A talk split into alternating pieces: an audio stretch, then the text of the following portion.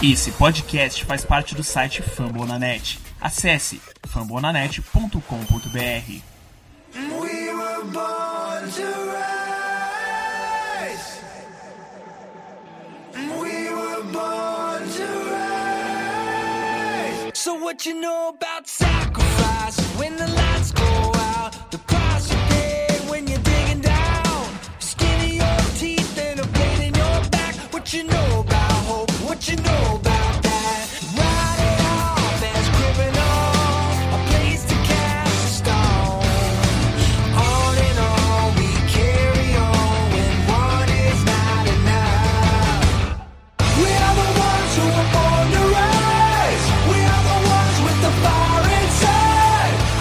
Here we go, here we go, Browns. Estamos aqui para mais um Down Podcast. O episódio 4 vai falar sobre as trocas. Eu sou o Marvin do 216 Sports BR e vamos falar com o Murilo do Down Pound BR. Fala, Murilo, tudo bem?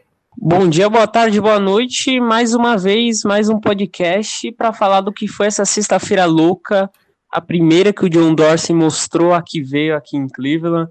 Quatro trocas, três adições, uma ida de jogadores. A gente vai comentar aqui o que foi a primeira loucura de muitas que vai acontecer. Bora então para as perguntas, Murilo. O que, que nossos ouvintes perguntaram aí pra gente? Vamos começar aqui com o Matheus Costa, que disse que ah, o Browns deveria investir pesado indo atrás do, do Tyran Matthew ou do Thomas nessa free agents. Então, aí são dois nomes que foram bastante cogitados ontem, né, Murilo? Eu acho que o Tyran vai ser mais barato do que o Yor Thomas, mas são todos, são dois nomes legais. O Tyran com 25 anos, o Yor Thomas com 28, ainda não são muito longos, velhos. O free safety é uma posição muito carente no Browns, né? E, ah, cara, eu não sei. Eu investiria no Tyran, quem sabe, uma quarta rodada, porque eles querem se livrar daquele, do contrato dele, né? Uh, que nós temos sobrando, né? Temos ainda duas quartas rodadas, mesmo negociando uma. Eu não investiria no Thomas porque seria muito caro. E tu? E, e ainda assim abre um espaço pro Saquon Barkley. Porque assim, a número 4 escolha, meio que a gente olha pro Fitzpatrick. Investindo Exato. nessa de free safety, abre espaço lá pro Barkley. Eu, eu até comentei ontem que eu acho que essa investida que eles estão fazendo, que eles fizeram, aparentemente, no Thomas e no Mathieu, é porque eles não querem gastar 4 com o Fitzpatrick e querem um free safety altura, sem gastar a 4, para deixar essa 4 pro Saquon Barkley, né? E aí vem aquela também do. Tá o Brown está apaixonado pelo Barkley, né? É, e, e, espero que não na 1. Mas assim, tem aquela lá do Dorsey de jogador experiente. Aí o Dorsey vai olhar na balança. Tem esses dois caras que já estão na liga e são considerados de grande porte na sua posição. E aí tem o Fitzpatrick. Elite, né? Elite. Que, é, elite e vem um Fitzpatrick que tem potencial, mas é calouro. Aí vai vir aquela ideia do Dorsey de jogadores experientes para a posição. É, então, o Dorsey falou muito durante as, as duas últimas semanas, aí, semana de combine e tal, que ele gostaria de jogadores experientes, como tu citou. Então, ele mostrou isso, né? Mostrou. E ele fez, acho, o pensamento perfeito.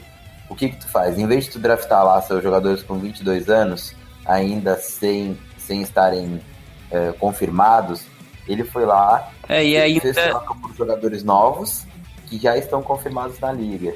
E não usando picks muito altas, né? Mas a gente vai falar mais pra frente. E é tão complicado escolher entre um dos dois, por exemplo, até lá na escolha número 4, tem o Fitzpatrick e tem o Dervin James, que também é para se colocar nessa disputa aí. Claro, claro. O Dervin James já mostrou ser mais do que simplesmente uh, físico, né? Ele é um cara muito físico, mais físico do que o Minka, mas ele é um cara que também pode ser um bom hawk, sabe? Ele tem bons olhos, boas mãos, é um cara que faz boas coberturas. Eu acho que se for olhar, se for olhar, e... vai estar um pouco mais completo do que o Minka.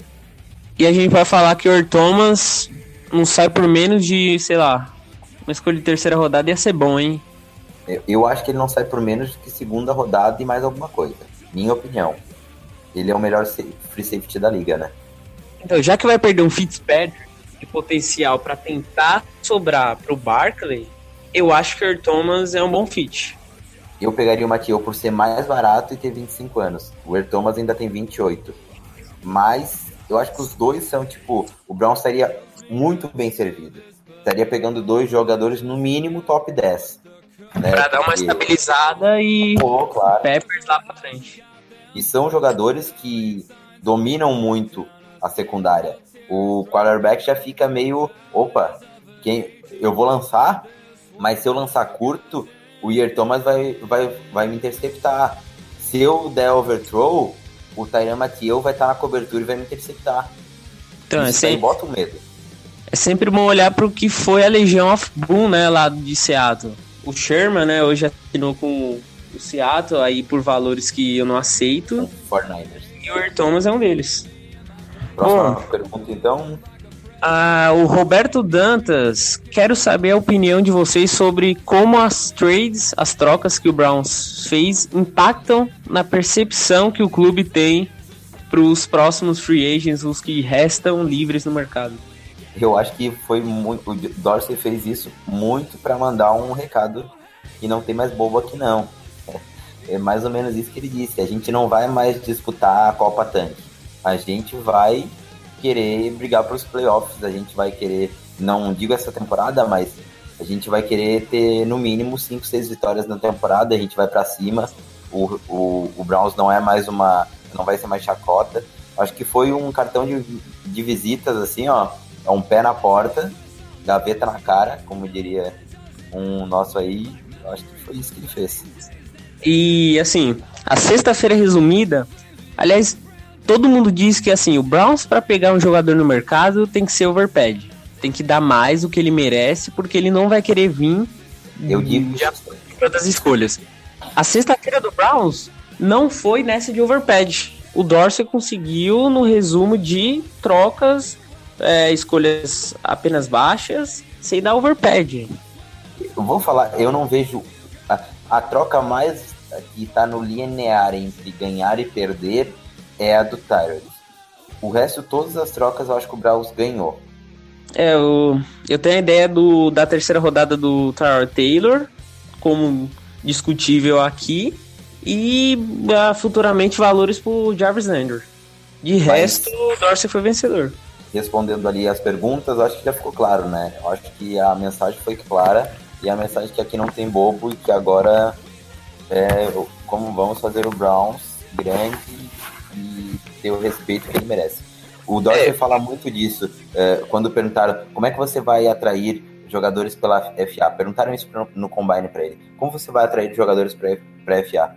Ele disse assim: ó, não é só o dinheiro que vai contar. Eu vou chamar jogadores que queiram estar no Browns, que respeitem a história e os títulos dessa grande franquia e que respeitem essa torcida apaixonada e fanática pelo Browns e que vejam a franquia como uma franquia em ascensão. Foi mais ou menos essas três, os, três, os três chamariz que ele disse que ia chamar, que ia fazer para chamar jogadores pro Browns. Tipo, em nenhum, em nenhum momento ele botou o dinheiro, ele nem comentou de dinheiro, sabe? Tipo, que era mais ou menos o que o repórter queria ouvir e tal, sabe? Tipo, ele pegou e disse assim, ó, ó nós somos uma franquia grande, respeitada, com história e com os melhores torcedores da liga. Então, isso já é o suficiente para alguém querer vir para o Browns. E aí você olha as adições, por exemplo, ó, quem tá vindo aqui sabe que tem um quarterback para o quarterback que vem pro draft ter paz, então é um projeto que não vinha acontecendo em Cleveland. Tem ajuda para secundária, onde a defesa tá precisando e onde Lá na frente, a linha de DL já tá monstruosa de potencial e tem opção no corpo de receivers. Hoje você olha para cá e vem Josh Gordon e Jarvis Landry. Você olha e já dá uma animada, já vê que um ataque dá para ser animador de vir para Cleveland. E eu acho que um ponto interessante é que a troca do Landry, ela, ela teve um impacto muito maior do que só no campo, né? não, não vou comentar sobre uh, o coração ou sobre o que o Land pode trazer, mas o impacto de dizer assim, ó, opa, o Browns tem um big player. O Browns tirou um franchise player do Dolphins. O Landry era franchise player do Dolphins. Ele era a cara da franquia. E o Browns tem isso. Oh, e o Landry tá feliz de estar no Browns. O Randall Cobb tá comemorando que foi pro Browns, sabe?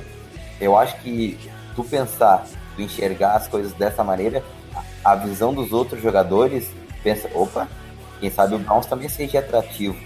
E aí você, é, o Jarvis Landry, você vê um Josh Gordon do seu lado, o Tyrod Taylor vê uma oportunidade de se dar bem em um ano e depois pedir dinheiro na free agents. Então, assim, são projetos que você olha e ah, dá certo para mim, Cleveland. Próxima pergunta, então. Aqui o Carlos Eduardo. Quão profundo se torna a nossa secundária com a adição do, do Randall, mais um defensive back, de não tanto peso na free agents, mais um prospecto médio do draft? Eu acho que ou eles não grafitam, aí a secundária fica amplo, né? Porque em relação a cornerback, o Dustin Fox já que é um comentarista da ESPN, ele já disse que provavelmente o Randall vai jogar de cornerback, mesmo ele podendo jogar de safety, tendo jogado de safety, de free safety no college. Então vamos imaginar o Randall de cornerback, alinhando de cornerback 2. Ele era cornerback 1 lá em, no Packers, né? Agora ele seria cornerback 2, o Brian Boricahon como slot e nós temos Jarmar Taylor, que seria titular em várias franquias, apesar de eu não gostar dele, eu sei que ele teria essa. Até achei que ele poderia ser trocado pelo Browns. Ele como o primeiro reserva, e Howard Wilson, que é um cara que tem potencial, como segundo reserva, e Mike Jordan, que foi bem na temporada passada, como terceiro reserva. Temos profundidade, né? Ainda mais pensar que o nosso titular de cornerback 1 foi muito bem na temporada passada, que foi o McCarthy. Então tu pensa, já temos uma profundidade. Eu acho que o Browns vai focar em adicionar um free safety, seja na FA ou por troca. E se vier mais alguém de cornerback, vem ou uma pique baixa no draft ou um, uma aquisição de nível na FA. Então acho que não vem os dois.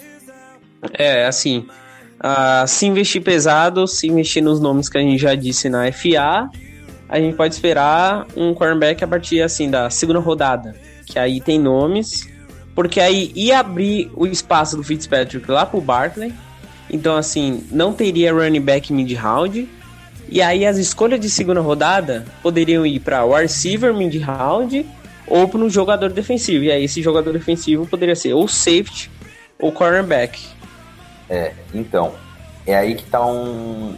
O Browns tem todas as peças na mão, ele só precisa decidir o que ele vai fazer.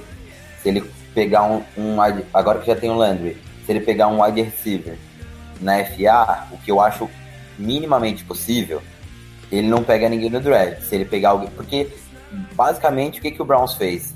Ele diminuiu a uma só as suas principais carências. Quais eram as principais carências? Eu digo a um jogador só. Ele precisava de dois cornerbacks. Ele já pegou um com nível de titular. Ele precisava de no mínimo dois wide receivers. Ele já pegou um com nível de titular. Ele tá indo atrás de um free safety. Se pegar, não precisa de mais ninguém, né? Se ele pegar um dos free safeties que a gente comentou, comentou. O resto, todo mundo, o Browns já tem todo o time titular uh, bem rígido, né? Só faltaria o, o running back, que aí seria o Barkley na 4 e o Baker Mayfield, que seria o, o franchise quarterback daqui a um ano, na 1, eu acho, né? Ou o Darnold, ou o Rosen.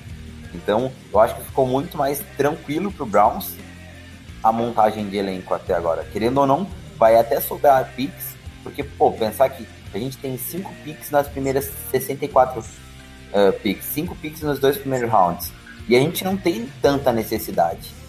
Aí dá para anexar um bom edge rusher, dá para pegar mais um defensive tackle, pensando que vamos jogar ali com Job e Buntley de titular, né? Tipo, dá para fazer chover com isso. O que, que tu acha, Murilo? Então, o Browns tem todas as bolas na, na caçapa nesse jogo de sinuca. Por exemplo, noção de wide receiver. Pelo menos mais uma edição. Falam de Samuel Watkins ou Terrell Pryor. Se adicionarem mais um, aí eu já não sei se o Browns vai atacar um receiver mid-round já na rodada número 2. Então, assim, tudo depende, o draft, tudo depende de como vai ser antes do draft.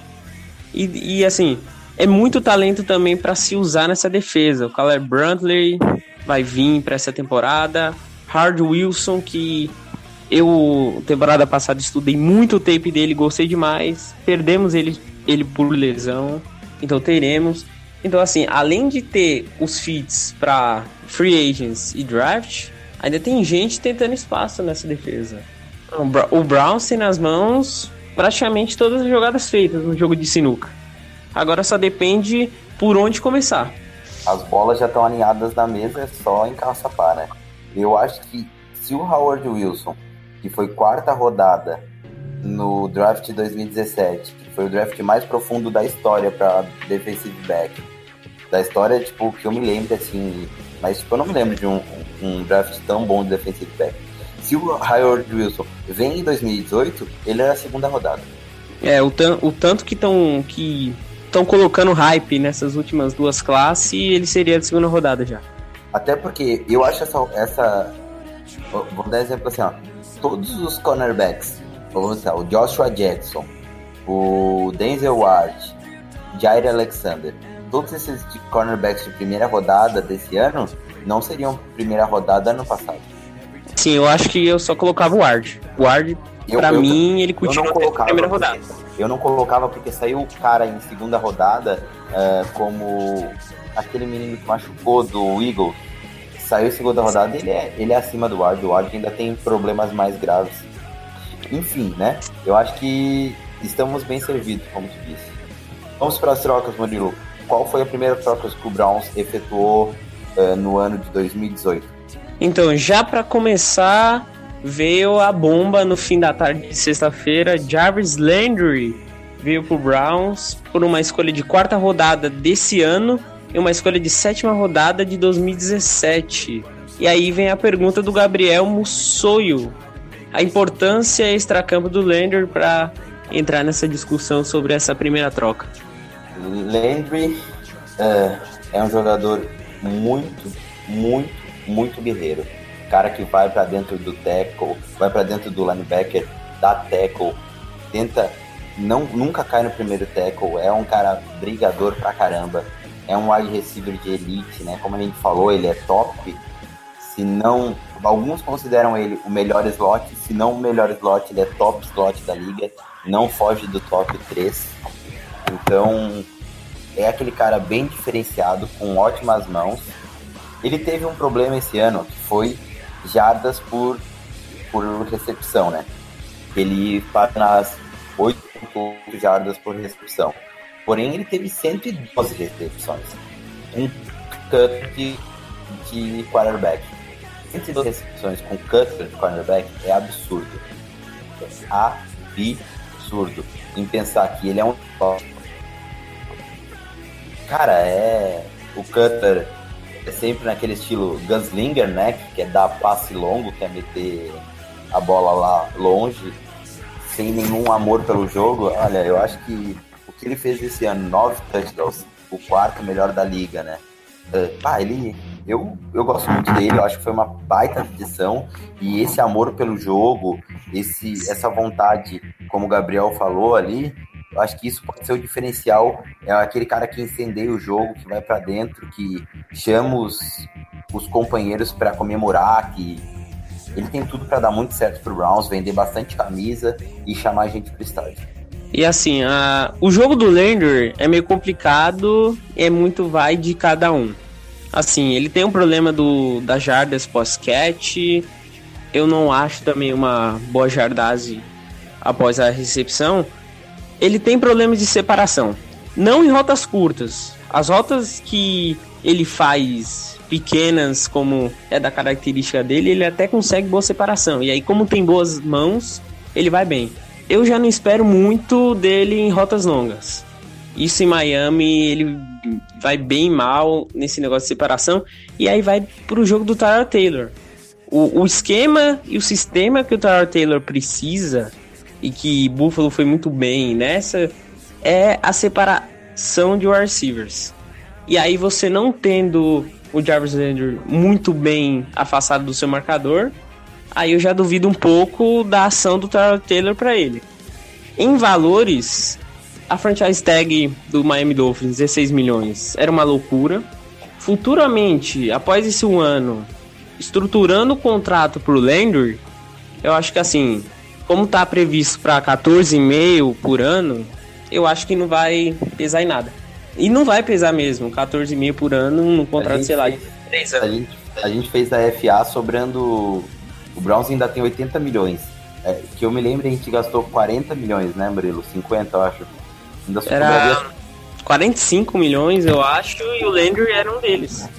Não, não. É, o, o Atkins era um deles, né? Pagando, acho que 10 milhões pro Atkins. Ah, sim, é, porque na época o Miami Dolphins fez a franchise tag e a gente não achava que o Browns ia atacar.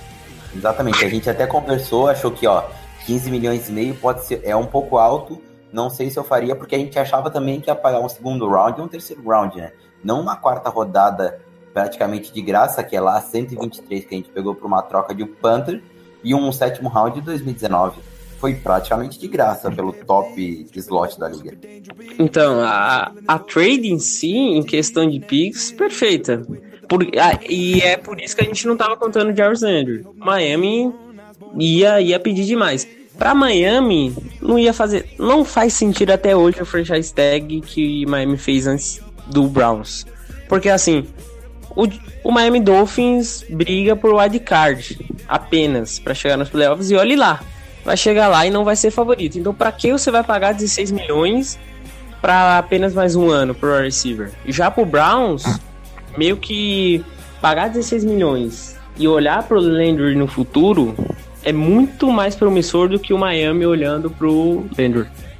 Faz muito, mas faz 100% mais de sentido o, o Landry pro Browns do que pro Miami.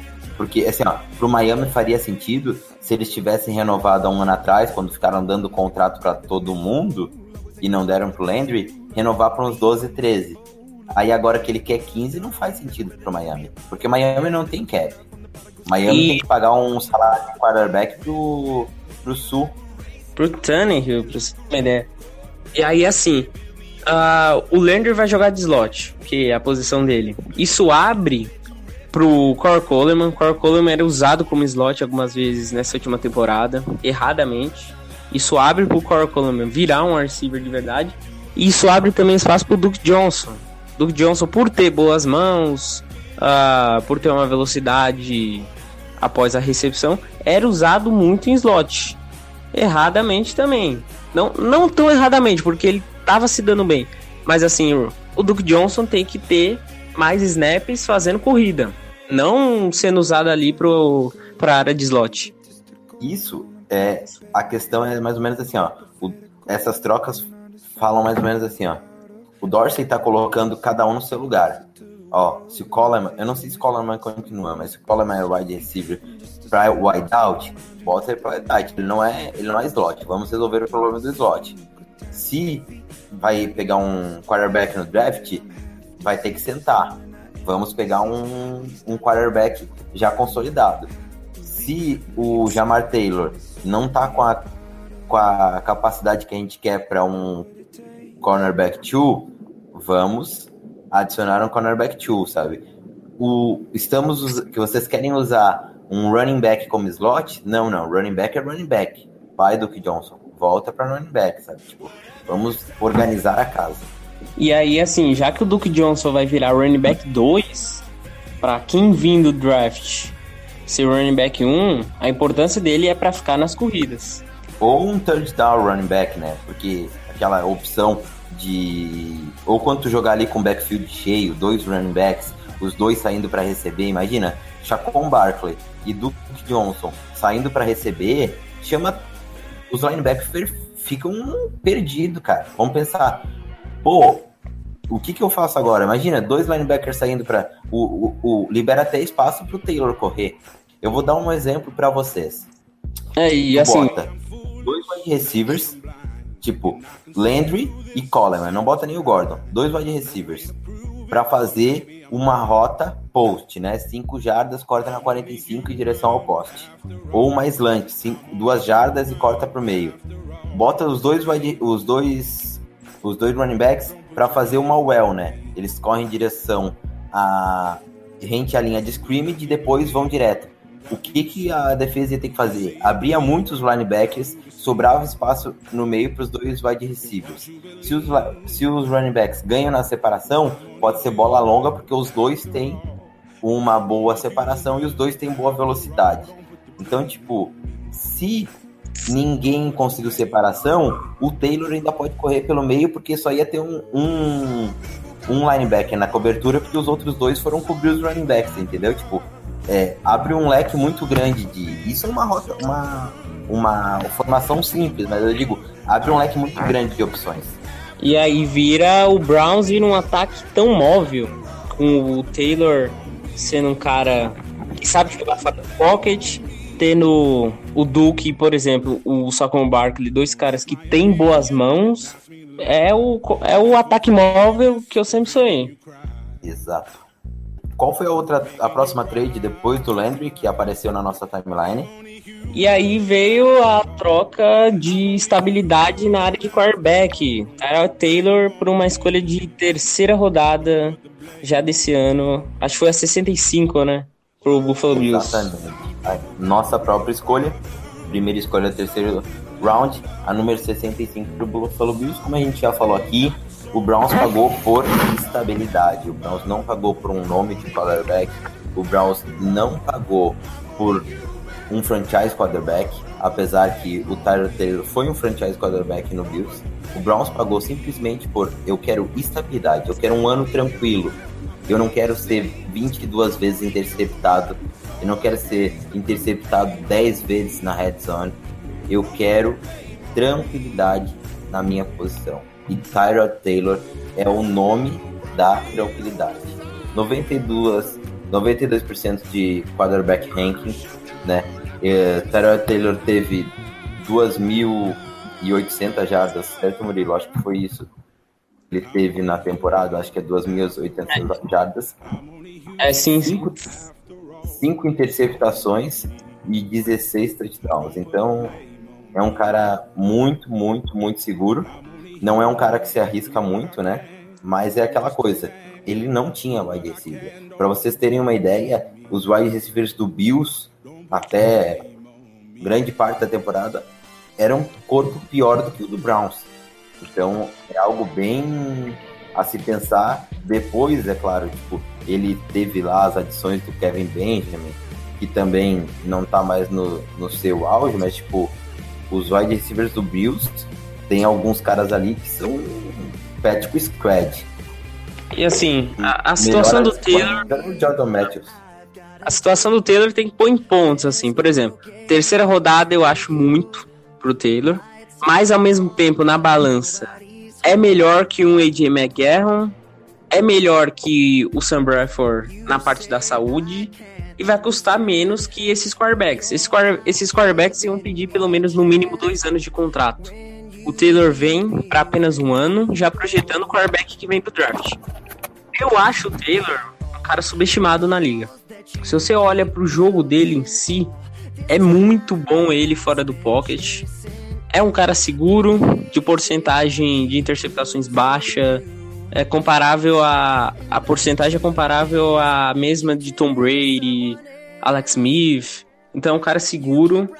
Assim, ao mesmo tempo que é seguro, tem um problema da agressividade, né? Algumas vezes ele não é tão agressivo como Gus Langer, então uh, ataca menos e algumas vezes o jogo precisa disso. E no Buffalo Bills, o, o Bills fez horrores com ele.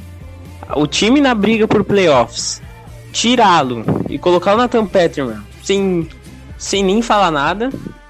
O Peterman vai lá, cinco interceptações. O Tyler Taylor volta, naquele desespero, ó, não deu certo, me desculpa, vai lá, tenta aí.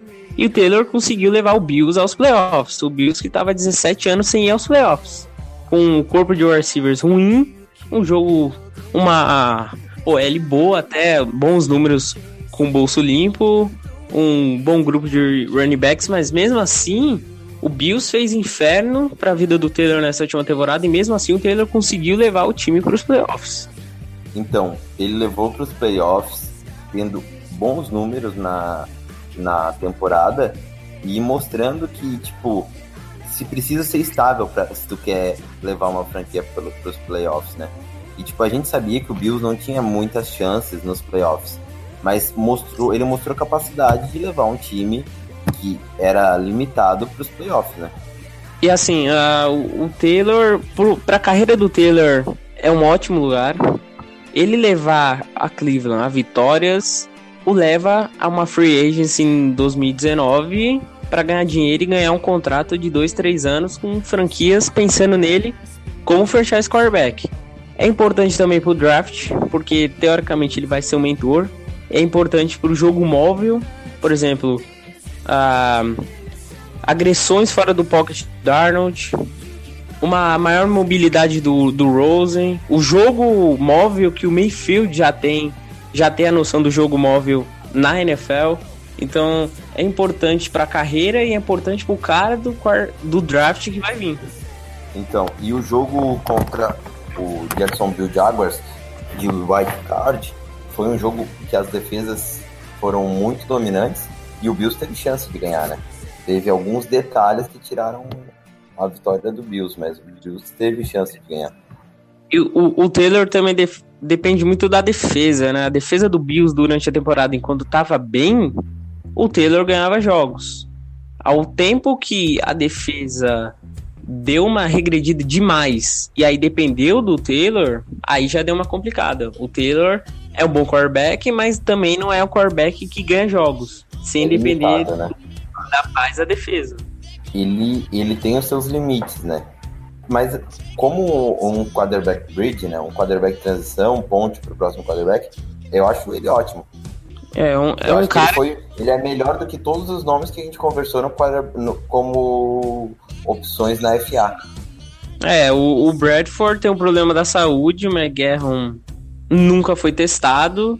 O Ted Bridgewater também tem um problema da saúde. Então, assim, o Taylor vem de levar o Bills para os playoffs, vem de bons números.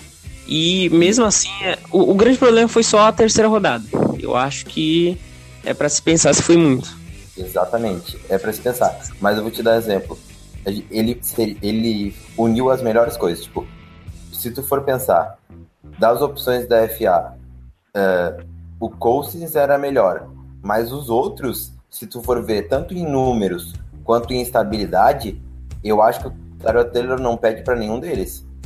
E aí você vê o Dorsey agindo mais uma vez. Eh, já tinha alguns times interessados no Tyrod Taylor. E o Dorsey rapidão foi lá pro, pro Bills e fez a troca. Porque o Bills já não olhava pro Tyrod Taylor como franchise quarterback. O Bills já olha para uma trade up no draft. Então, assim, ia liberar fácil. O Dorsey, esperto, foi lá e viu. Ah, eles falam caro, mas o Cardinals e o, e o Denver Broncos estavam tentando trocas pelo, pelo Taylor. Isso, querendo ou não, aumenta o valor. O Dorsey pagou para não ter que sofrer aquele problema que ele sofreu com o Alex Smith, de perder o Alex Smith pro Washington Redskins, que era a primeira opção. Então tu pensa, pô, ele pegou um quarterback seguro, quem sabe mais seguro do que as opções da FA, ele pegou um quarterback barato com uma opção, pelo que eu, andei lendo aí, ele tem agora uma opção de renovação de contrato, né, pelo Browns, numa reestruturação de contrato. O Browns só vai pagar 10 milhões esse ano, o que seria mais barato do que qualquer um dos quarterbacks possíveis. Então, eu acho que assim, ó, é um cara físico que normalmente não se machuca muito e que já, já se mostrou competente para a liga, né? Que é uma coisa que o Mark Carroll não se mostrou, vou dar um exemplo. Então, eu acho que foi uma baita opção. O preço poderia, quem sabe, ter pago menos, mas foi uma boa opção. Eu acho que o Dorsey acertou na mosca. É, e assim, o mínimo é, de valor que o mercado pedia era pelo menos 15 milhões. Bradford, McGarron, você saiu daí para mais, né? Daí para mais. É, e olha lá, ainda tem uns anos também, né? Era três anos ali. Nenhum quarterback que tá que nem esses caras na FA com capacidade ia pedir menos de três anos de, de salário. De é, e, aí, e ninguém entendendo que o Browns quer transição, o Browns quer a classe de 2018. O Taylor vem com um ano já com a ideia, transição, vou jogar bem de qualquer jeito porque eu quero grana lá em 2019, eu quero franquia pensando em mim como franchise quarterback. E imagina o Taylor Taylor levando um Browns para pós-temporada. Aí é ganhar dinheiro pro resto da vida. Para ele é uma tranquilidade absurda, né? Qual foi a próxima troca, Murilo? Bom, ainda no fim da noite de sexta-feira, adição na secundária, o cornerback da Marius Randall veio do Green Bay Packers numa, numa troca de escolhas de quarta e quinta rodada e a gente liberou o nosso querido Deshaun Kaiser lá para Green Bay. Então, da Marius Randall, que é um jogador que foi selecionado uh, na escolha 30 do primeiro round pelo Packers em 2015. O Packers selecionou ele que era um free safety, fez a transição para cornerback, porque já tinha o haha Clinton Dix estabilizado na posição de free safety. Randall, nos últimos três anos da liga, dois anos da liga que ele jogou, né, 2015, 16, 17, perdão, três, ele teve 11 interceptações, ficou no top 5 de interceptações da liga. Então, é um cara que é produtivo, é um pouco instável, porém é um cara que tem muito potencial, porque já se mostrou produtivo, teve um 2016 muito bom e é novo, né? Ele pode ser uh, melhorar com o tempo, se bem treinado, porque a, a, a secundária do Packers, todo mundo dizia que era a secundária mais mal treinada da liga, né? O que, que tu acha, Murilo? E assim, uh, o McCarthy teve problemas com ele, e assim, por não gostar dele, e ele não teve culpa, como se disse, era uma defesa mal treinada. Muita gente no Twitter, torcedores do Packers, falando mal dessa, dessa troca. Por exemplo, é o ano que o Mike Pettine vai para lá. Então ia ter uma evolução de todo o entorno da, da defesa do Packers. E é mais um cara que não funciona lá, de primeira rodada de Green Bay. Aqui foi adição já para avisar o Jamar Taylor, que é um cara que sobrou mais um ano. Depois desse um ano de contrato, certamente vai embora. E já é finalmente a primeira edição, adição dessa secundária, que é uma que para mim é a principal need dessa pós-temporada. Eu acho que o Browns foi bom, porque assim, ó, que jogador de defesa se deu bem lá da secundária do Packers, se deu bem com o Dan Carpers, que era o defensive coach deles antes do Mike Pettine vir esse ano. Praticamente nenhum. Mas aí tu pensa os caras que saíram. Um exemplo é o Casey Hall, Casey Ward, Hayward, perdão. É, cornerback top da liga agora lá no Charles e não deu certo, era a escolha de primeira rodada, não deu certo no, no Packers. E imagina se o Demarius Randall, que tem uh, potencial para isso, vira titular no Browns e vira um Casey Hayward da vida. Isso pro Browns seria ganhar trade muito. Se ele for num nível bom, como ele já mostrou, seria ok, ganhamos a trade porque não perdemos nenhuma pick, né? Só descemos mais ou menos 10 escolhas, 15 escolhas em cada um dos do quarto e quinto round, que não faz uh, diferença nenhuma. Faz, faz diferença, não muita. E perdemos um quarterback de segunda rodada, que tomou 22 interceptações esse ano. Tem muito potencial, mas que seria terceiro quarterback no nosso elenco e que não vai fazer falta, né? Outro jogador que não, não deu certo no package de Dan Carves foi o Mika Hyde e foi pro Buffalo Bills e destruiu como safety. Destruiu, simplesmente destruiu. Foi muito bem no Buffalo Bills. Foi um dos melhores safeties uh, em nível PFF, né? Mas também no, no tape. Aí, então, tá os exemplos da defesa que saíram e deram certo. Mesmo estando na, na defesa mal treinada, o Randall teve 11 interceptações, liderou em interceptações esse 2017 de Green Bay, liderou em passes desviados nessa temporada também. Então, assim, é um cara que tem potencial e pelos últimos exemplos que saíram de lá, valia a pena. E sobre o lado do Deshaun Kaiser, eu fico muito feliz por ele de estar tá indo para Green Bay.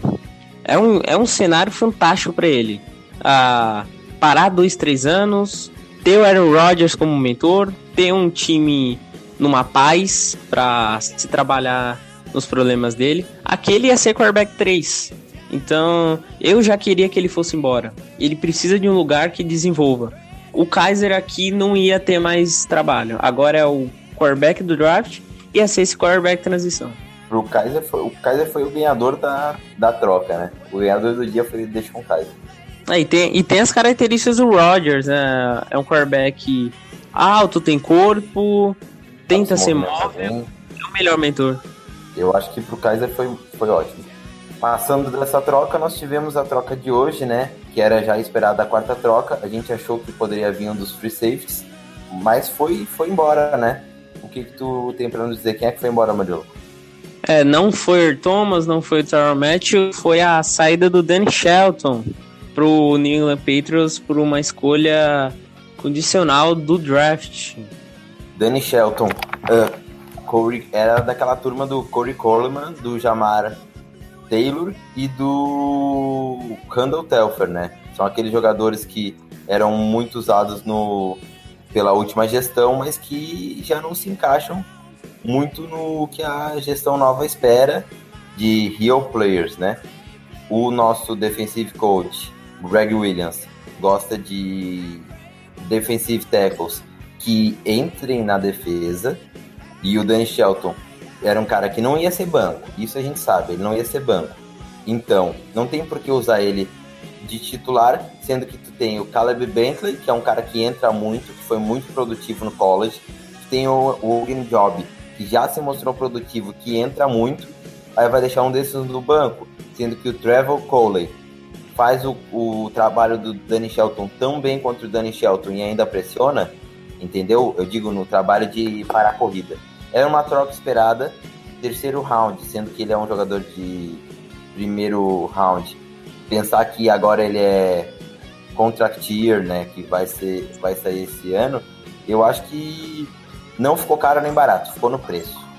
É, e assim, o, você olha para os valores, se juntar o Job, o Branley e o Conley, dá 2 milhões e 400 mil. O Shelton tem, vai custar 2 milhões e 300 mil. E era o último ano de contrato. E aí vem essa vinda do Job tendo um ótimo 2007, o Branley podendo entrar, o Conley também, que foi muito bem. O Shelton já não era tão agressivo. O Shelton ah, teve um bom ano de calor, teve um declínio instável no seu segundo ano, mas já não era mais aquilo. Para a defesa do Greg Williams, uh, tinha que abrir espaço. Tinha que abrir espaço. A, me a melhor coisa que vai ficar nas nossas mentes vai ser a apresentação do Danny Shelton lá no draft. Uh, abraçando o, o nosso presida, que eu não gosto nem de falar o nome. Mas de resto, eu achei uma troca boa. Assim, depende de cada um. Eu tinha que liberar. Faltando um ano de contrato, era um cara que logo após ia pedir uh, ah, 7 milhões, ia ter um dead cap de 7 milhões, então era melhor mesmo liberar. O Browns estava conversando com ele sobre uma renovação, então acho que é aquela coisa, eles devem ter visto o preço, não se agradaram, tchau, tchau, vamos, vamos tentar uh, capitalizar com você. É, e aí, esse ano em 2017 vem o, o Larry Job, que aí é um sólido two down run defender, tem mais noções, noções de nose tackle do que o próprio Danny Shelton. Shelton era limitado nisso. Técnica também é melhor que o Danny Shelton. O Danny Shelton na época eu meio que até aceitei a sua escolha, não gostava muito do tape dele até para achar um fourth round ou até fourth round até eu achava, mas não escolhas altas. Aí o Job foi a, foi a cartada que o John Dorsey viu e ó, temos que liberar. Uma coisa interessante a falar é que o Browns deu um quinto round, eu não gostei disso. É, e por uma escolha. Porque o quinto round é desse ano, né? O terceiro round é do ano que vem. Então, é um investimento que ah, vai demorar pra caramba e ainda assim é uma terceira rodada apenas. Mas pensar que a gente tem pique pra caramba, ainda temos nove picks, se eu não me lembro, se eu não me engano. Então acho que tá bom. É assim, duas coisas é, a gente saiu dessa sexta e sábado sem tocar nas picks de primeira e segunda rodada. E segundo, a eu não gosto muito dessa de o Patriots ganhou, porque eu sempre lembro e sempre vou lembrar do capítulo do Jimmy Garoppolo. O Patriots não quis, mesmo com o Browns dando muito, não quis dar o Garoppolo pra gente. E aí foi lá, o Fernandes pagou menos e ganhou o Garoppolo. É um ranço, né, pelo Patriots. E aí, primeira troca que a gente faz com eles, eles meio que ganham a troca. Eu vou te falar, eu não gosto nem de negociar com o Patriots. Eu já disse aqui que jogador do Patriots é que nem jogador do Boston Celtics no, no basquete, né? É aquele jogador que pode jogar muito bem no time dele, mas vai para outro time e já é outro, é outro jogador. Não dá para esperar a mesma coisa. A gente falou isso quando a gente comentou lá do cornerback deles, o que tá na FA. Hoje eu tô esquecendo, eu sou esqueço, esqueço muito nomes, vocês já perceberam isso.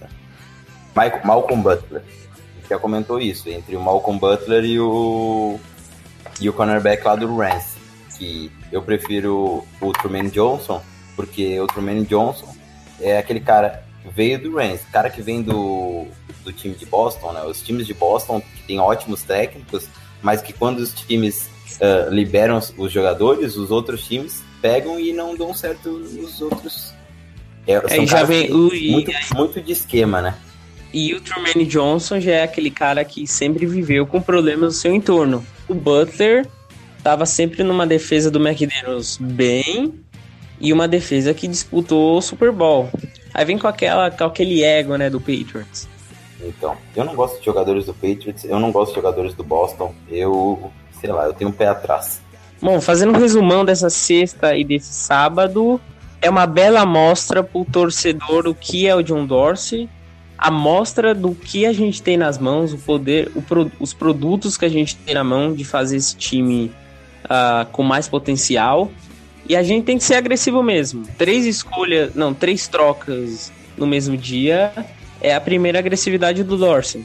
Mensagem para a liga, mensagem para os torcedores, para futuramente até compra de ingressos, para mostrar, ó, esse ano o time tem potencial, esse ano o time tem valor, e aí você precisa começar a acreditar. Veio com um quarterback para transição, bom, um top slot da liga, um cara para secundária que era need principal e liberou um cara que vai pedir muito futuramente.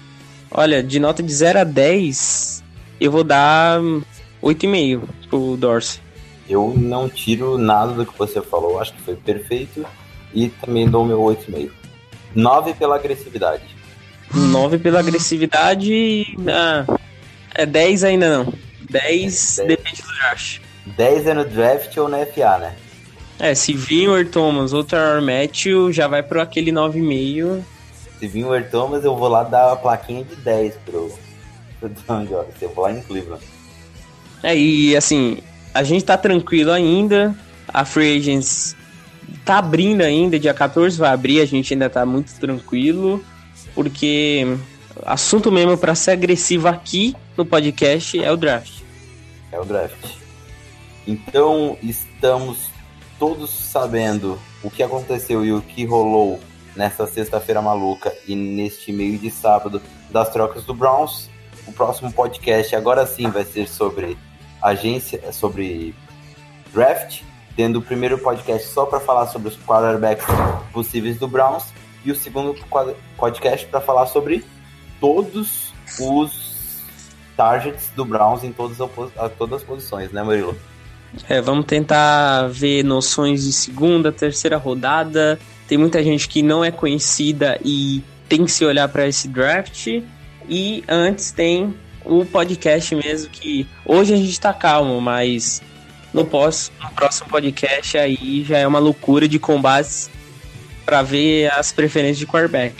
Eu diria que o próximo podcast vai ser o franchise podcast. É, e assim, o Twitter inteiro tá dividido em três partes, em três torcidas. Eu, não, eu digo que o Twitter é uma unanimidade. Todos odiamos Josh Allen. Sim, o podcast, o próximo podcast é para falar mal. E eu tô, eu tô na área dos. Da menor, do menor grupo, né? Que é a área do Rosen. Mas isso aí é pro próximo draft. Próximo podcast. Então, pessoal, muito obrigado Aqui foi mais um Down Podcast e acompanhe a gente e leia o nosso blog lá no Downpound BR do Fambonanet. Valeu, pessoal. Valeu.